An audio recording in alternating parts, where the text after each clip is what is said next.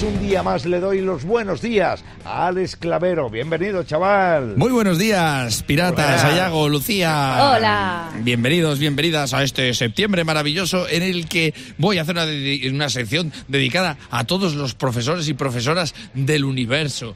Porque son Muy importantísimos, que ya lo sabíamos y lo teníamos quizá que decir más, pero ahora ya te lo digo muy en serio. Como no abran los coles y las guarderías, yo a la niña la dejo en la puerta con un biberón y un libro y que se busque la vida. No puedo más, te lo juro. He pasado. No, te, te he pasado tanto tiempo con ella este año que en vez de aprender a hablar ella, estoy empezando a balbucear yo. O sea, está.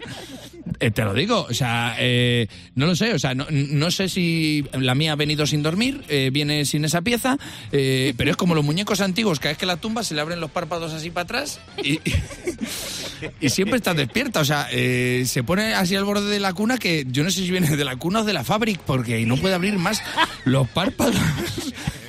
Y eso ahora que no toma ni cafeína ni azúcar, cuando la tome, pues, pues no sé, pues tendré que contratar de canguro a Chimo Bayo. Sí, sí, pues Chimo Bayo es un buen canguro, anda que no se ha pasado noches dando saltos con la bolsa a cuestas.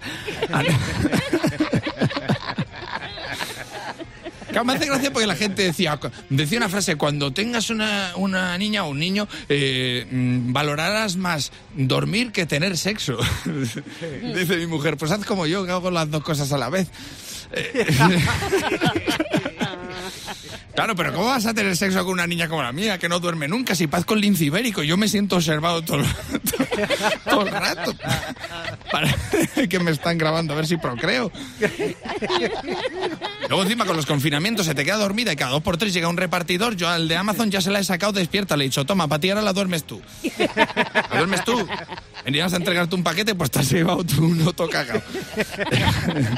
Claro, no me da tiempo, digo, ¿qué hago? Pues voy a comprar, intentas hacer la vida normal con ella. Voy a comprar, digo, venga, me la llevo y voy a comprar si hago algo útil, pero entre mete la ropa, mete eh, biberón, mete eh, juguetes, mete en lo que en lo que hago la maleta, pues ya me han cerrado la tienda, ya no voy a ningún lado. Digo, ¿qué nivel de enseres son estos si me he ido yo con menos cosas tres días al Viñarrock?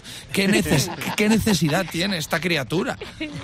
Yo al Viñarrock solo me llevo los juguetes. Eso sí que- se, se te pasa la vida. Juguetes, ¿por qué tiene tantos juguetes mi hija? Si no le hemos comprado nada, que nos sentimos mal, mi mujer y yo, pues no hemos comprado nada y cada vez hay más juguetes. ¿Qué los hace ella? En un sótano. En su fábrica, por lo visto. ¿Sabes? Es que los libros, le encantan los libros, se los come, pero se los come literalmente. No era ese el concepto, hija, no era eso, Adriana, no era. Se los come. En el cuento de Caperucita Roja, el lobo ha llegado, no hay abuela. Se la ha comido con camisón y gorro y todo, se la ha comido. Tiene medio cuento devorado. En el libro de los tres cerditos ya no hay personajes. Solo, no hay, o sea, mm, solo hay tres casas construidas con malos materiales. O sea, en mi casa el cuarto de los tres cerditos se llama El Pocero. No puedo con ella, te lo juro que eh, no puedo trabajar. O sea, necesito que vaya a, la guardería. Me pongo en el ordenador y siempre viene y, y aporrea el teclado y me pone cosas y las envía. El otro día tenía cuatro chistes escritos y me puso arg. Digo, no, si encima no le gusta mi trabajo a la niña. Encima me critica, ¿sabes? Digo, es que, es que me tiene que la mando de Erasmus. Te lo digo que la mando de Erasmus. He dicho tantas veces la palabra Erasmus que ya he dicho mus, Erasmus, Erasmus, porque el tute que me está dando le canto las 40, me pone cara de póker, le voy a hacer un chinchón con la escoba y ya verás como, como al final su, su madre me deja como un, como un mentiroso solitario. ¿Sabes?